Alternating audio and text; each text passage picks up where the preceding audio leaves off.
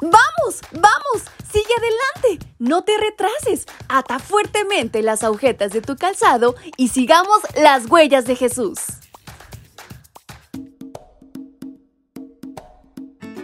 Muy buenos días mis pequeños y grandes, ¿cómo están en esta mañana? Su amiga Fabi les saluda nuevamente y les da la más cordial bienvenida a este su devocional para menores y adolescentes. Y en este nuestro 13 de octubre, nuestra reflexión lleva por título Los marineros.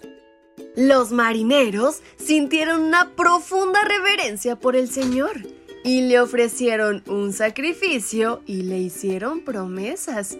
Libro de Jonás capítulo 1, versículo 16.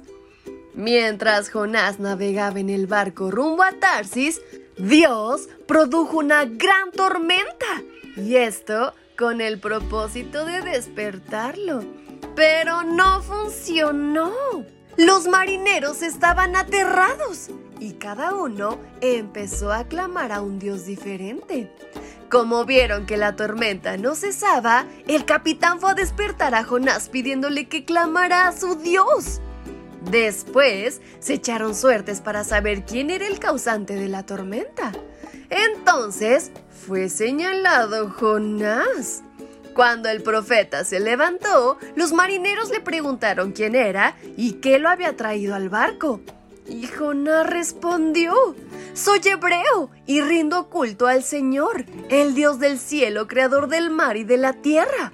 Sin embargo, en lugar de arrepentirse y dejar de huir de Dios, Jonás les dijo a los marineros que lo arrojaran al mar. No sabía lo que pedía. Entonces los marineros lo arrojaron y la tormenta cesó. Pero el profeta nunca sospechó cómo Dios se proponía salvarlo de una muerte segura. Pero sabes, lo más impactante fue la actitud de los marineros. Cuando el profeta reconoció quién era y admitió que estaba huyendo de Dios, los marineros sorprendidos exclamaron, ¿Por qué has hecho esto? Evidentemente, a ellos nunca se les hubiera ocurrido huir de sus dioses.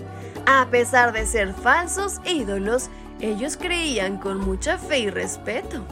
Los marineros no querían arrojar a Jonás al mar. Intentaron acercarse a tierra firme, pero la tormenta se los impidió. Cuando se dieron cuenta de que no lo lograrían, oraron al verdadero Dios pidiéndole perdón y arrojaron al profeta al mar. El final de la historia es sorprendente. No solo los ninivitas aceptaron a Dios, sino también los marineros. La Biblia dice que sintieron una profunda reverencia por el Señor y le ofrecieron un sacrificio y le hicieron promesas. Versículo 16. ¿Te das cuenta?